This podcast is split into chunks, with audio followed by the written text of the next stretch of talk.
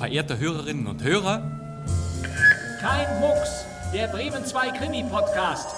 Hier ist die Polizei. Was ist denn eigentlich los? FBI. Oh. Mord? Kennen Sie diesen Mann? Das ist meine Sekretärin. Dann war es Mord. Nein. Nur das gibt's doch nicht. Es war ein Unfall. Will man mir was anhängen? Ja. Ich weiß, wer der Mörder ist. Was? Nein. Ruhe! Nein, das darf doch nicht sein. Ich habe ihn nicht umgebracht. Ich bin doch hier bloß die Haushelferin. Wer ist der Mörder? Nein. Sagen Sie es nicht. Das heißt ja. Ich will drauf kommen, wer der Mörder ist. Aber kein Mucks, das sage ich Ihnen. Herzlich willkommen zum Krimi-Podcast, meine sehr verehrten Damen und Herren. Mein Name ist Bastian Pastewka. Sie wissen Bescheid. An dieser Stelle wollen wir mit Ihnen die Begeisterung an kleinen, feinen Radioklassikern ausleben, an knisternden Krimikamellen mit Herz. Jeden Donnerstag donnern wir ein Fundstück nach dem anderen in den Kein Mucks Podcast und bringen die ARD Audiothek zum Überlaufen. Denn wir sind's. Hier ist Radio Bremen.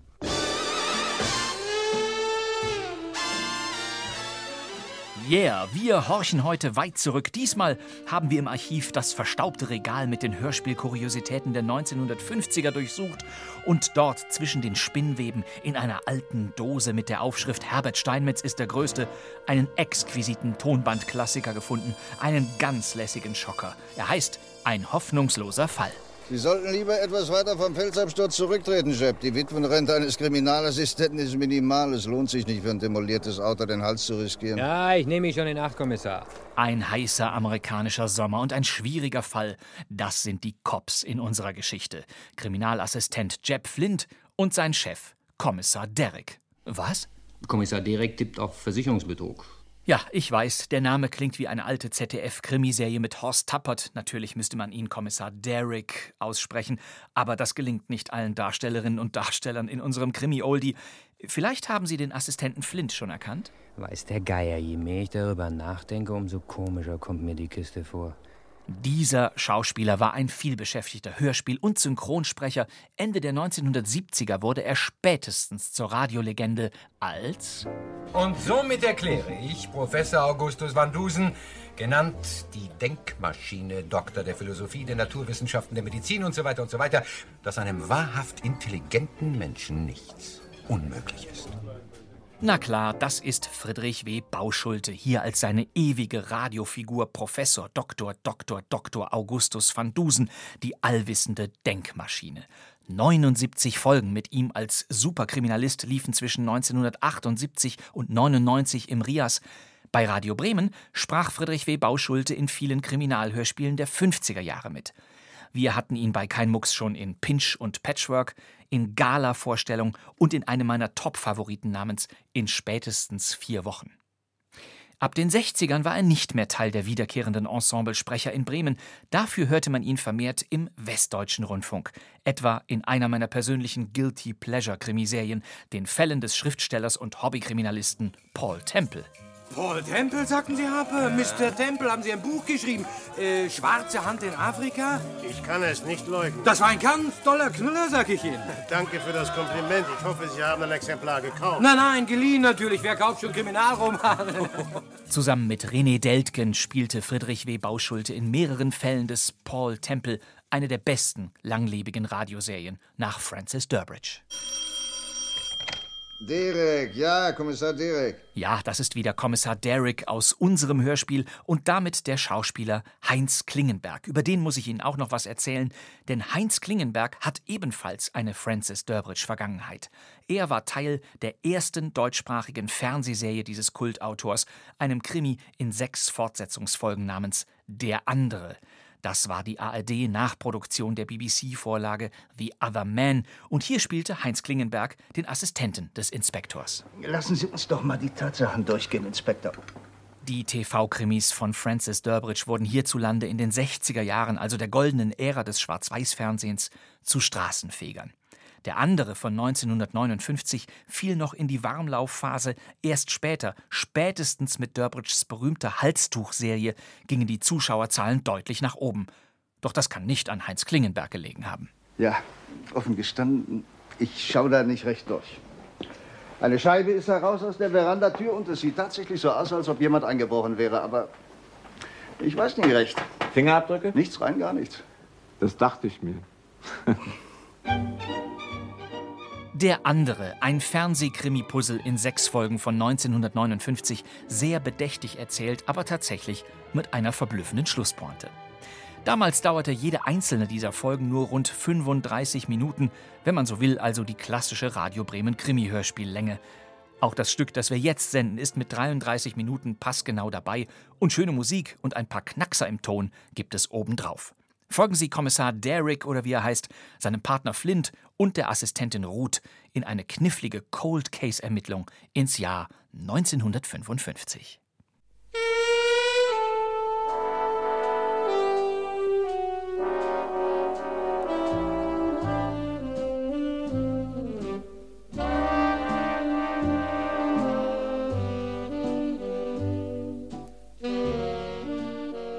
Ein hoffnungsloser Fall.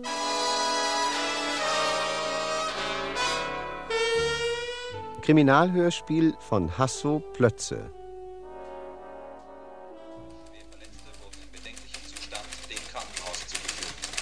Über die Ursache des Unglücks ist noch nichts bekannt. Es wird angenommen, dass der Fahrer des Wagens unter dem Einfluss der großen Hitze einen Schwächeanfall erlitten hat. Die nun schon seit Wochen andauernde Hitze fordert ständig neue Opfer. Im Laufe des gestrigen Tages ertranken allein im Stausee von Silver City drei Personen, obwohl der Wasserspiegel des Stausees sich auf den niedrigsten Stand seit seiner Errichtung gesenkt hat. Soweit die Nachricht. Hören Sie abschließend den Wetterbericht vom Meteorologischen Amt Silver City. Das umfangreiche Hoch über den Weststaaten bleibt Zweites Kommissariat? wetterbestimmt. Tut mir leid, nein. Ich weiß nicht, wann Kommissar direkt zurückkommt. Er wurde vor kurzem zum Stausee gerufen. Nein, nichts Wichtiges. Anscheinend ein Unfall. Irgendjemand hat in der Bucht von Serata ein Auto gefunden. Bitte? Kriminalassistent Flint. Wenn ich nicht irre, hat Kommissar Derek ihn mitgenommen zum Stausee.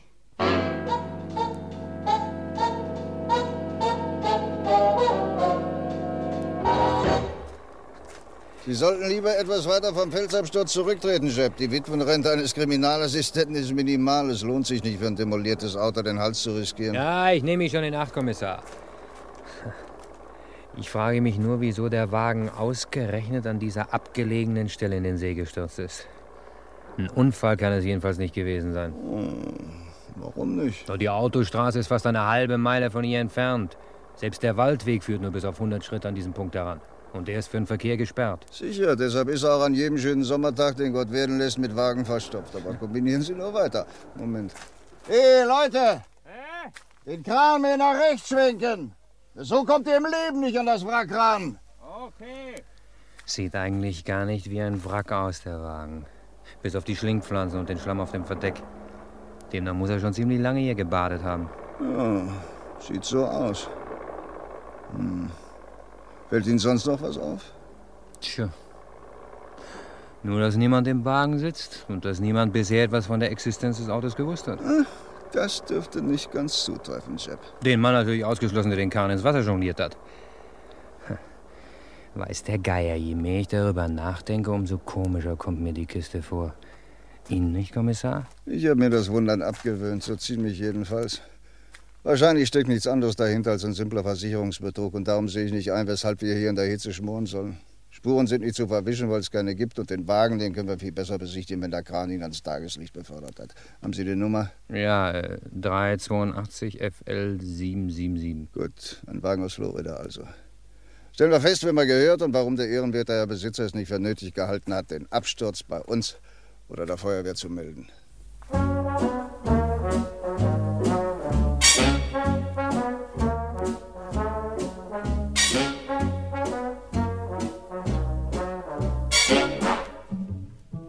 Ist denn der Wasserspiegel des Stausees so tief abgesunken, Jeb?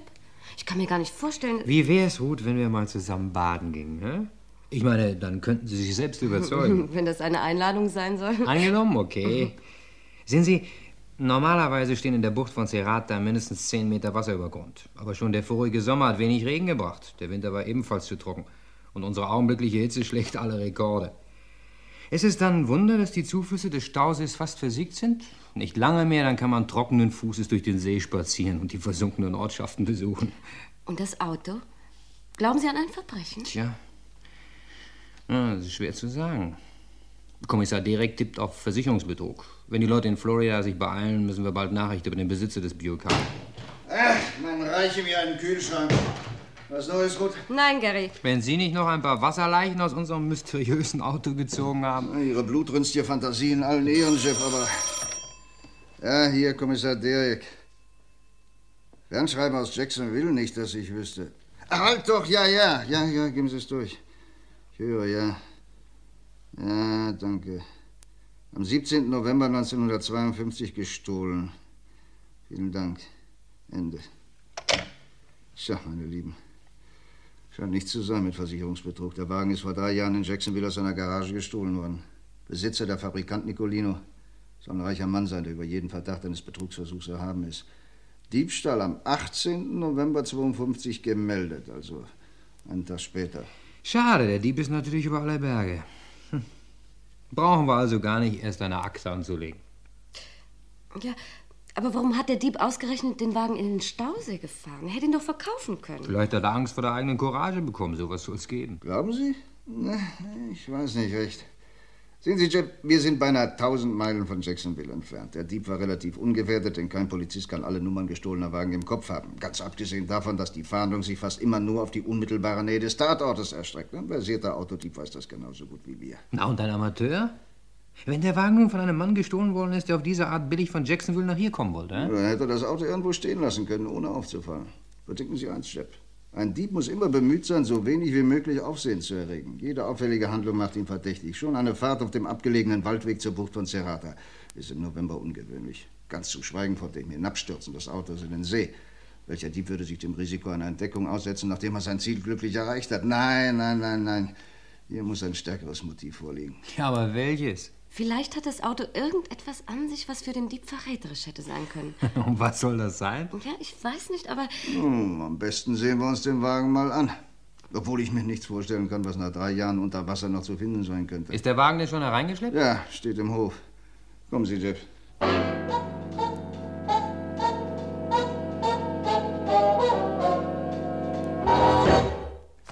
Der Zündschlüssel steckt nicht, Kommissar.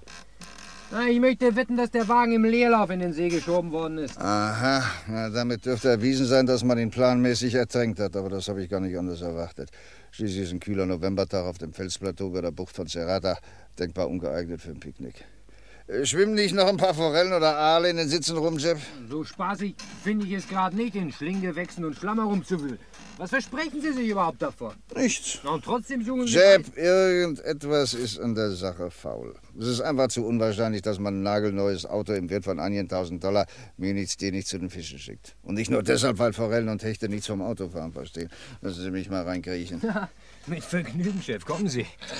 Äh, hoffentlich vermacht Vater Staat Ihnen einen neuen Anzug, denn diesen werden Sie bei der Expedition garantiert ruinieren.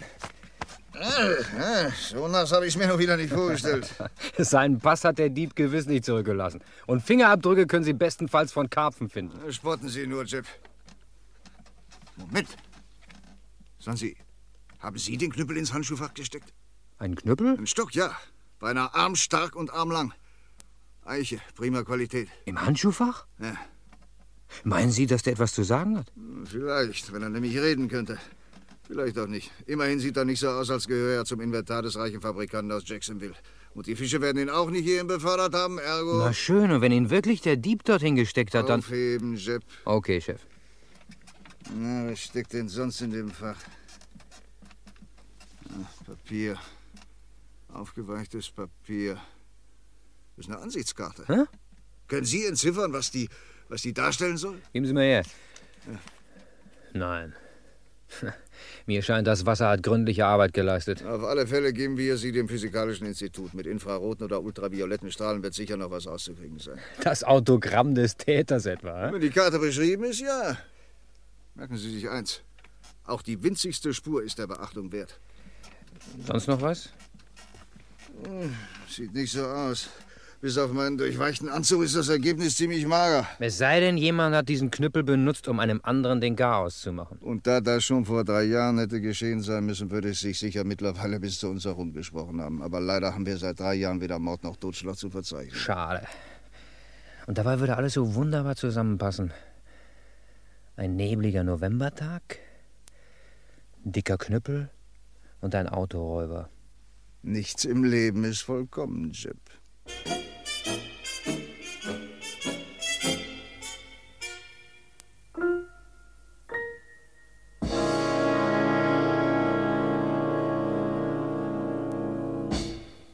Sie wollen den Fall also begraben, Kommissar? Der Fall ist kein Fall, Ruth. Weshalb wir also ohne Gewissensbisse baden gehen können. Ruth, suchen Sie mir bitte alle Fälle von November, Dezember 1952 heraus.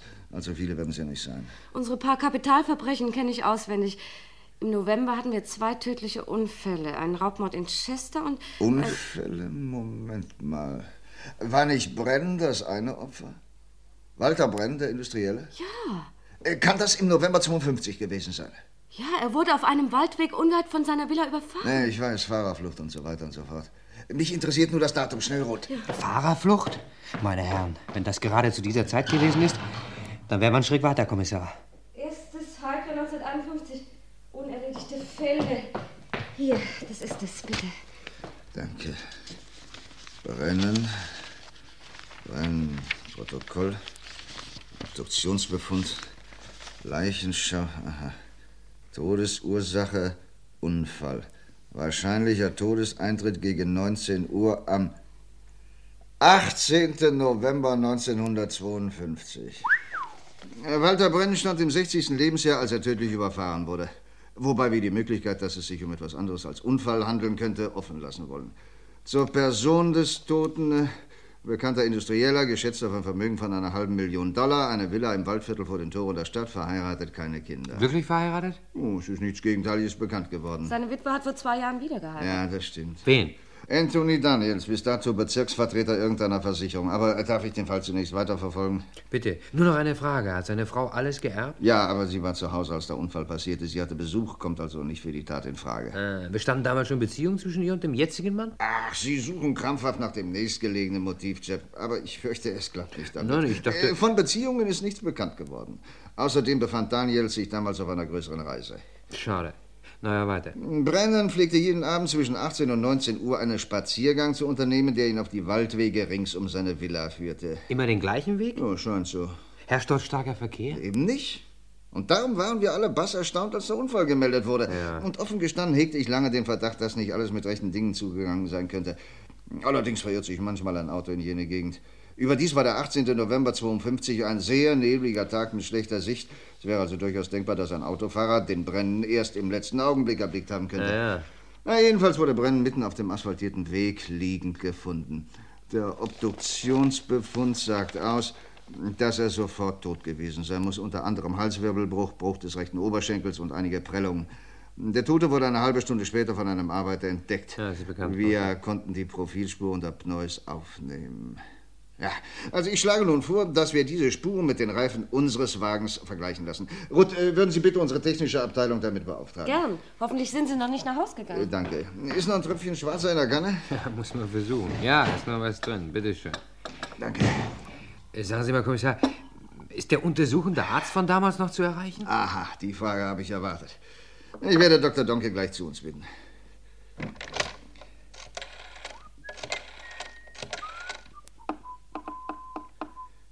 Doktor? Ja, hier Derek. Äh, Hören Sie, Doc, haben Sie die Unterlagen über den Fall Brennen noch greifbar? Fein. Dürfen wir Sie aufsuchen oder wollen Sie uns mit Ihrem Besuch beehren? Ja, das passt uns sofort. Was es gibt? Vielleicht etwas Neues. Also auf gleich. Kennen Sie Dr. Donke schon, Jip? Nein. Ach, der hat ein phänomenales Gedächtnis, wenn man ihn auch in mancher Beziehung nur als schrullig bezeichnen kann. Ich habe ihn in der größten Hitze im schwarzen Anzug mit steifem Kragen und Regenschimmer rumhüpfen sehen. Beim bloßen Zusehen kommt man einen Hitschlag kriegen. Tja, jedem Tierchen sein Pläsierchen. Derek? Ja, Miller, heute noch. Mann, seien Sie doch froh, dass Sie abends arbeiten dürfen. Am Tag hält's doch kein Mensch aus in der Glut. Na also, Profiltest. Mehr nicht. Ja, okay. Miller von der Technischen. Der Ja. denkt wohl, Ruth will ihm einen Bären aufbinden. Na, Der wird schön fluchen. Derek, ja, Kommissar Derek. Jawohl, wir haben ein Auto gefunden. Immer nach dem Motto, ein blinder Hahn. Äh, nein, nein, nein, ist nichts drin für die Presse. Sie wittern wohl ein kleines Sensationchen, Goldwyn. Trinken Sie ein kühles Helles und sparen Sie sich den Weg zu uns. So long. Presse? Ja, Goldwyn von der Morgenpost. Hoffentlich veranstaltet er keinen riesen Tamtam um unseren Fischzug im See. Guten Abend. Hallo, Doc. Äh, lernen Sie Jeff Flint kennen, meinen Assistenten. Äh, Dr. Donkey. Guten Abend, Doktor. Äh, nehmen Sie Platz, Doc. Bitte. Was ist mit Brennan? Mein Obduktionsbefund liegt Ihnen doch vor, Kommissar. Und jetzt, nach fast drei Ja, Jahren. entschuldigen Sie, Doc, wenn wir Sie vielleicht vergeblich bemühen. Gestatten Sie zunächst eine theoretische Frage. Waren es Ihrer Ansicht nach typische Unfallverletzungen, die Brennens Tod herbeiführten? Gewiss. Sie selbst haben den Toten gesehen, Derek. Sowohl Vorder- als auch Hinterradreifen rechts sind über den Hals Brennans hinweggerollt und haben den Halswirbel zerschmettert. Diese Verletzungen waren unbedingt tödlich, während ich die anderen als geringfügig bezeichnen möchte. Ja, Ich habe hier die Aufnahme des Toten, Doc. Er hat längelang quer über den Weg gelegen. So fanden wir ihn jedenfalls vor. Ich weiß. Äh, Finden Sie etwa jetzt noch etwas Ungewöhnliches daran? Betrachten Sie bitte einmal diesen Stock. Hm, Und? Sieht aus, als hätte er sich voll Wasser gesogen. Er lag drei Jahre im See, in einem Auto, das einen Tag vor Brennens Unfall gestohlen wurde. Was mich daran nachdenklich macht, ist die Tatsache, dass der Autodieb diesen Knüppel im Handschuhfach des Autos aufbewahrt hat. Das hat ein ungewöhnlicher Platz. Hat der Wagen etwas mit Brennen zu tun? Ja, wir werden es hoffentlich bald wissen. Bis jetzt ist es nur eine Vermutung. Vielleicht sehen wir es zu sehr vom kriminalistischen Standpunkt, dem nichts von vornherein unverdächtig ist. Aber. Darf äh, ich mal eine Frage stellen? Ja, bitte. Äh, Dr. Donkey, wurde Ihrer Auffassung nach Brennan von hinten oder von vorne überfahren? Sagen die Verletzungen etwas darüber aus? Nein, nein, wirklich nicht. Wir haben den Unfall seinerzeit so rekonstruiert, dass Brennan vermutlich seitlich vom Kotflügel erfasst und durch die Wucht des Anpralls vor den Wagen auf die Straße geschleudert worden ist. Der Anzug wies einige Risse auf, die diese These erhärten, nicht wahr, Derek? Ja, ja, ich entsinne mich. In welcher Höhe zeigte der Körper Prellungen? Waren sie typisch für diese Art eines Unfalls? Jeder Unfall sieht anders aus, junger Freund. Dennoch äh, muss ich eingestehen, dass ich mich über das Fehlen wirklich ernsthafter äh, innerer Verletzungen gewundert habe. Normalerweise zeigen die inneren Organe eines Unfalltoten starke Quetschungen oder Risse. Ja. Und das war bei Brennen nicht der Fall. Ja. Und noch etwas Auffälliges. Es gab keine Bremsspur. Ja, sehr merkwürdig. Die erste Schreckreaktion jedes Fahrers ist doch der Tritt auf das Bremspedal. Manche geben auch Gas. Ich glaube, meine Herren, Sie verrennen sich da in eine unhaltbare Theorie. Ich vermute, dass Sie den Unfall in einen Mord äh, umkonstruieren möchten, mit Hilfe dieses äh, Stockes. Irre ich mich? Ja, es ist unser Amt, Kombinationen anzustellen, Doc. Vergegenwärtigen wir uns doch das merkwürdige Zusammentreffen verschiedener Umstände. Unfalltod auf einem so gut wie nie befahrenen Weg. Fund eines Autos an einem unzugänglichen Platz des Stausees. Und in diesem Wagen ein dicker Knüppel im Handschuhfach. Und nun wollen Sie mir zwangsläufig die Gewissensfrage stellen, ob dieser Knüppel Bekanntschaft mit Walter Brennan gemacht hat. Stimmt's? Auf die Gefahr hin, dass wir uns unsterblich blamieren, ja. Doch äh, bedenken Sie, dass Brennan nicht irgendjemand war, sondern ein hochgestelltes und begütertes Mitglied unserer besten Gesellschaft. Gut. Darf ich den Stock mitnehmen? Ja. Ich habe in meinem Archiv genaue Aufzeichnungen über die Art jeder Verletzung. Fast äh, haben Sie mich so weit gebracht, dass ich dem Fall neues Interesse abgewinne. Hm, äh, Wie lange bleiben Sie erreichbar? Ich rufe an, bevor wir gehen. Danach später.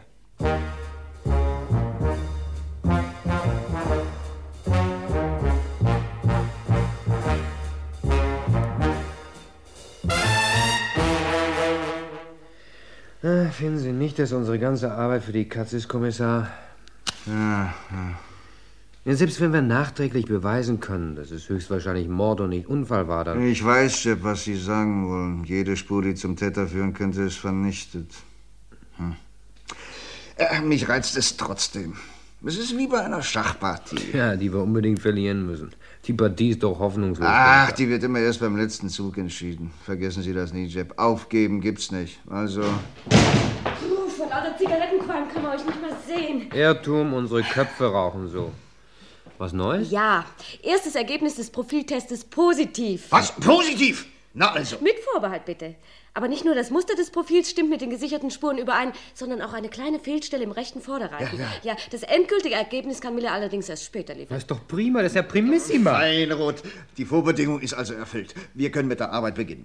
Jeb, welche Fragen legt ein erfahrener Kriminalist sich zuerst vor? Zu Befehl, General. Die sieben goldenen Ws. Wer, was, wo, womit, warum, wie und wann. Gut. Also, erstens, wann? Die Frage ist erledigt. Am 18. November 1952 gegen 19 Uhr abends. Zweitens, wo? Auf einem Waldweg unweit der Villa des Opfers. Drittens, womit?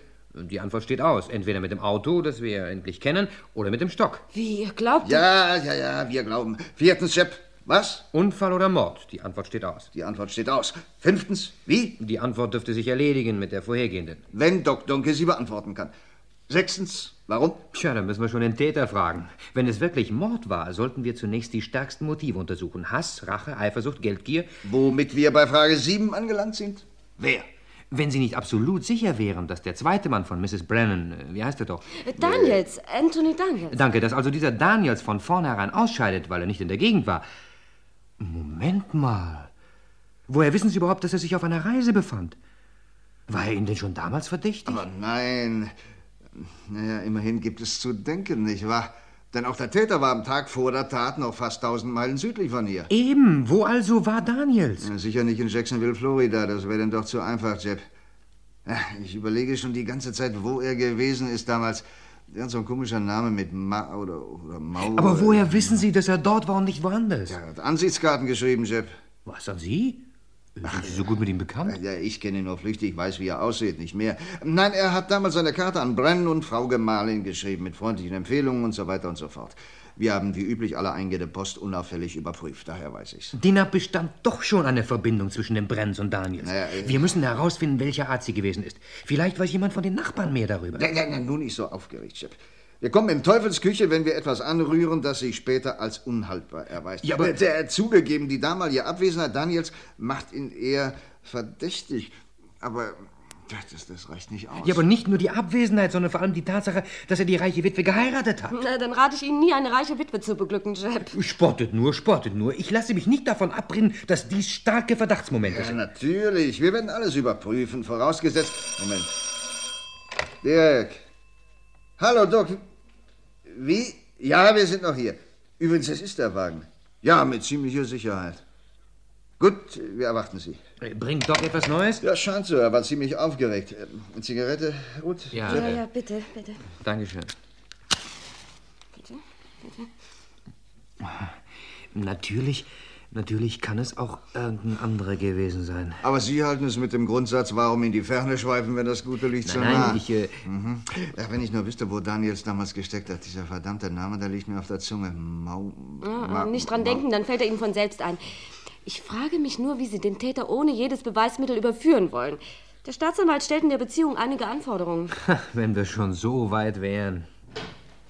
Ich nehme alles zurück, Derek. Ja? Können Sie veranlassen, dass Brennan exhumiert wird? Nur wenn begründeter Verdacht vorliegt, sicher, aber muss das gleich sein? Hm, Vielleicht genügt es Ihnen noch so. Fürs Erste jedenfalls. Sehen Sie, Derek, ich mache mir über jeden Fall besondere Notizen. Besonders über jede außergewöhnliche Verletzung. Wenn ich damals diesen Stock gehabt hätte. Ich muss eingestehen, dass ich mich durch die anscheinend eindeutigen Unfallmerkmale zu sehr habe beeindrucken lassen. Äh, Welche Breite haben die Reifen des Wagens, Derek? Wo, etwa sechs Zoll. Sehen Sie, wenn ich diese sechs Zoll in Rechnung gestellt hätte, hätte mir schon damals der Halswirbelbruch spanisch vorkommen müssen. Der Tote lag bäuchlings auf der Straße, das Gesicht seitwärts gekehrt. Über die ganze Schulter und den Nacken zogen sich die Quetschspuren des Reifens. Erinnern Sie sich? Oh, nicht mehr deutlich, Doc, es ist zu lang her. Ja, gut, gut. Meine Aufzeichnungen sagen aus. Und jetzt entsinne ich mich so deutlich darauf, als läge Brennan vor mir, dass der mittlere Halswirbel völlig zersplittert war. Diese Verletzung war lokalisiert auf die Breite etwa eines Zolls. Ich führte damals die absonderliche Achterverletzung auf den enorm großen Anprall zurück. Aber jetzt, wo ich diesen Stock in Händen halte, gestehe ich ein, dass mir ein folgenschwerer Fehler unterlaufen ist. Dieser Eichenknüttel hat Walter Brennan getötet, ehe die Räder des Wagens über ihn hinweggerollt sind. Also Mord. Darum also keine Bremsspur. Und deshalb wurde der Wagen in die Bucht von Serrata gestürzt. Mord.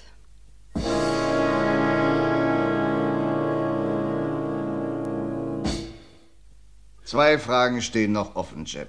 Warum und wer? Ja, und damit hätten wir uns endgültig in die Sackgasse kutschiert. Es ist so, wie Ruth vorhin schon sagte. Ohne Beweismaterial gibt's keinen Haftbefehl. Ja, äh. Und erst recht keine Verhandlung und ein Urteil. Noch nicht mal den Täter. Es sei denn, er gesteht. Immerhin ist die Ausbeute befriedigend. Wir wissen mit ziemlicher Sicherheit, dass es Mord war. Von langer Hand vorbereiteter Mord. Und das dürfte den Täterkreis bedeutend einengen. Also ich bleibe bei Anthony Daniels. Wenn ich allerdings sagen soll, wie ich ihn festnageln könnte... Ja, wir werden herausbekommen, wo er sich im November 52 aufgehalten hat. Rutte, geben Sie bitte ein Fernschreiben an Stadtpolizei Jacksonville durch. Bitte um Prüfung aller Hotellisten vom November 52. Gesuchter Name Anthony Daniels. Haben Sie? Ja. Danke. Äh, machen Sie es dringend. Ja, ja. Ja, und wenn er sich nur unter falschem Namen eingetragen hat? Wir müssen alles versuchen. Warum soll er sich nicht in Jacksonville sicher gefühlt haben, wenn er der Täter war? Sehen Sie, Chip. Sein Plan war doch von vornherein darauf abgestellt, den Mord als unverdächtigen Unfall erscheinen zu lassen. schon, Überdies hat er das Beweismaterial, den Wagen, in den See gestürzt. Konnte er damit rechnen, dass dieser heiße Sommer den See austrocknet? Nein, und das ist unser Trumpf. Derek, ja, wir sind im Dienst, ob Tag oder Nacht. Die Ansichtskarte aus dem Wasser. Ah, Ja, richtig, die, die, die hätte ich fast vergessen. Haben Sie etwas rausgefunden? Mit Infrarot, fein. Und? Eine Küstenlandschaft in Florida. Kein Name? Wie? Maricopa, verdammt, das ist es. Ja, das ist es, Mann. Maricopa in Florida. Nein, nein, nein, nein, ich bin nicht übergeschnappt. Holen Sie sich nachher einen Drink bei uns ab. Danke, tausend Dank. Wir haben es, Chip. Unsere Ansichtskarte aus dem Auto schließt die Kette. Sie ist in Maricopa gekauft. Ja, ja, ich hab's gehört, aber was will er schon sagen, Kommissar? Alles, Mann, denn der Name, der mir die ganze Zeit nicht über die Zunge wollte, ist derselbe. Maricopa. Anthony Daniels hat aus Maricopa eine Ansichtskarte an Walter Brennan geschickt, an sein Opfer. Ja, und weshalb die zweite Karte im Handschuhfach des Wagens? Vielleicht wollte sie auch noch schreiben und hat sie vergessen. Mein Gott, Jeb, diese Kleinigkeiten, die sind es doch, die einen Verbrecher überführen. Machen Sie sie fertig, Jeb. Ja, aber wozu plötzlich diese Hast? Wohin wollen Sie denn? Zu einem Mörder, Jeb. Zu Mr. und Mrs. Daniels.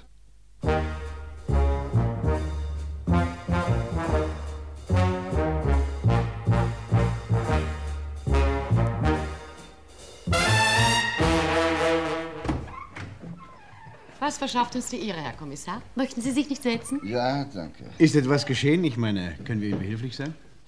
Ich bin Ihnen dankbar, dass Sie unser Eindringen so gütig entschuldigen. Es handelt sich um den Unfall Ihres ersten Gatten, Mrs. Daniels. Oh, haben Sie den Mann gefasst? Nein. Immerhin hat sich etwas Neues ergeben. Zigarre? Zigarette? Vielleicht ein Cognac? Nein, nein, danke. Bei dieser Hitze ist es nicht ratsam zu trinken. Sicher haben Sie schon gehört, dass wir heute Vormittag einen Wagen aus dem Stausee geborgen haben. Ein Auto? Ein Buick. Die lange anhaltende Hitze hat den Wasserspiegel so gesenkt, dass der Wagen ans Tageslicht kam. Unsere Ermittlungen ergaben eine Übereinstimmung zwischen den seinerzeit bei dem Unfall aufgenommenen Profilspuren der Pneus mit den Reifen des Buick. Ja, damit dürfte hinreichend erklärt sein, weshalb wir vor drei Jahren erfolglose Jagd auf den flüchtigen Fahrer gemacht haben. Wer ist es? Wer ist der Mann? Haben Sie ihn schon? Muss ich doch feststellen lassen, wem der Wagen gehört? Wir haben ihn. Ah. Aber leider kommt er als Täter nicht in Frage. Der Wagen wurde seinem Besitzer einen Tag vor dem Unfall gestohlen. Das ist doch... Das ist ja höchst merkwürdig. Kann der Diebstahl nicht fingiert gewesen sein? Ich glaube nicht. Der Besitzer hat den Diebstahl am 18. November persönlich gemeldet. In Jacksonville in Florida. Also immerhin fast 1000 Meilen von hier entfernt.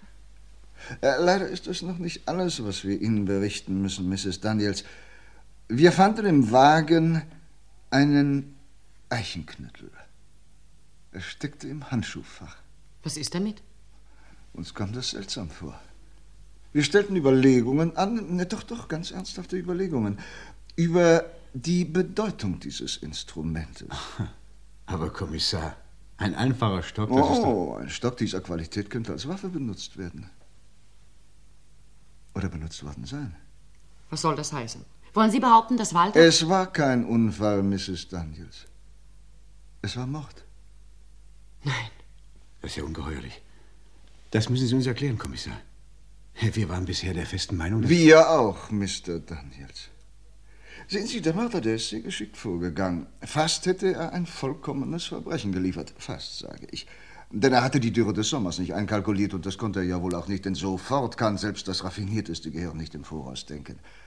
Hm, Darf ich Ihnen den Fall vom Gesichtspunkt des Täters aus rekonstruieren? Ja, natürlich, ich bitte darum. Obwohl ich immerhin noch nicht glauben kann. Es ist ja einfach zu überraschen. Der Mörder, Mr. Daniels, ging von der Erwägung aus, dass es nicht genüge, einen Unfall vorzutäuschen.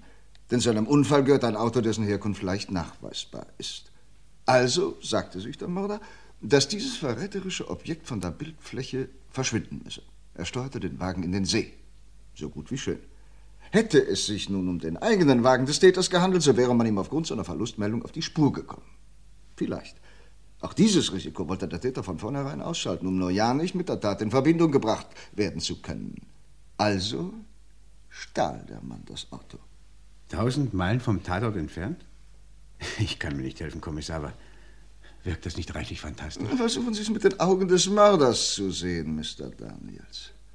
Er stiehlt den Wagen an einem Ort, an dem er vor Nachforschungen völlig sicher ist.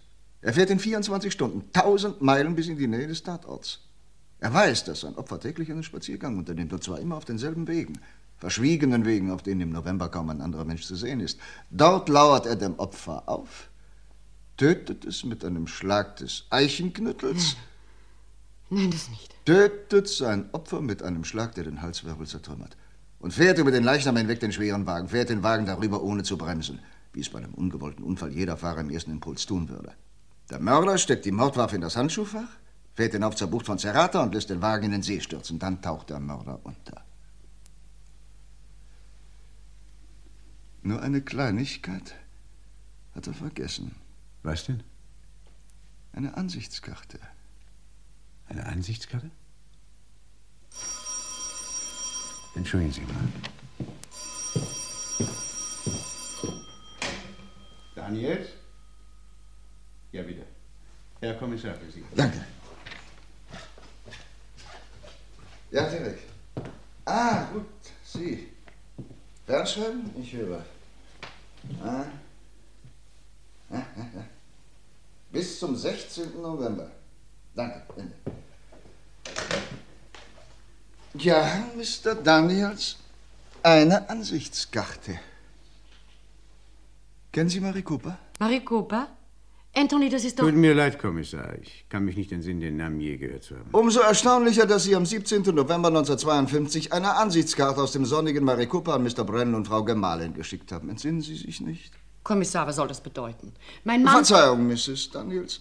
Sie kauften noch eine zweite Karte in Marie Cooper Daniels. Sie steckten sie in das Handschuhfach neben den Eichenknüttel und vergaßen sie. Und darauf wollen Sie eine Theorie aufbauen, Kommissar? Unter anderem. Oder wollen Sie auch leugnen, dass Sie bis zum 16. November 52 ein Zimmer im Hotel Imperial in Jacksonville bewohnt haben? In der gleichen Stadt, in der der Buick am 17. November gestohlen wurde? Sie haben Walter Brennan umgebracht, um durch eine Heirat sein Geld zu bekommen. Verdammt! Aufpassen, Chef! Daniels! Öffnen Sie, Mann! Rennen Sie, Chef! Ja, Chef! Passen Sie auf der Rückwand des Hauses auf! Okay! Anthony! Öffnen Sie, Daniels! Es ist sinnlos zu fliehen. Sie kommen doch nicht weit, Mann! Daniels! Anthony! Anthony.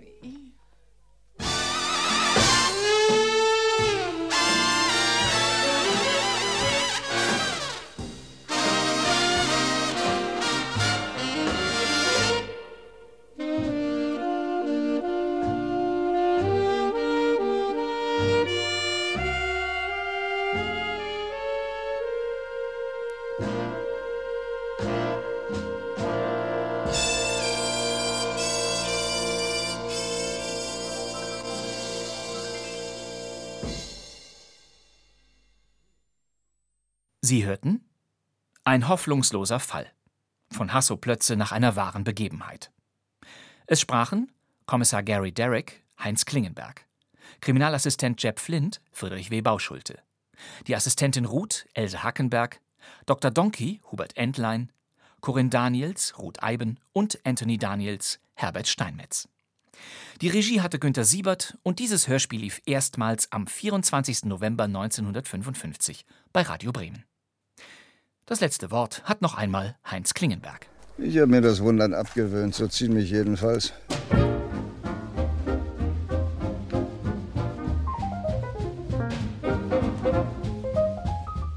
Das war Kein Mucks, Ihr Krimi-Podcast mit Hörspielbesonderheiten, immer am Donnerstag mit einer neuen Folge. Diese und alle bisherigen Episoden stehen nach wie vor in der ARD-Audiothek, auf bremen2.de und überall sonst. Aber jetzt reicht es. In der kommenden Ausgabe springen wir in die 70er Jahre mit einem Krimi von Matthias Riel. Er heißt Veteranen von 1976. Unter anderem mit Helmut Lange. Und damit danke fürs Zuhören. Das wär's für heute. Mein Name ist Bastian Pastewka. Ich sitze im neuen Funksaal von Radio Bremen. Und wir hören uns wieder in der nächsten Folge von Kein Mucks. Also, Wiedersehen.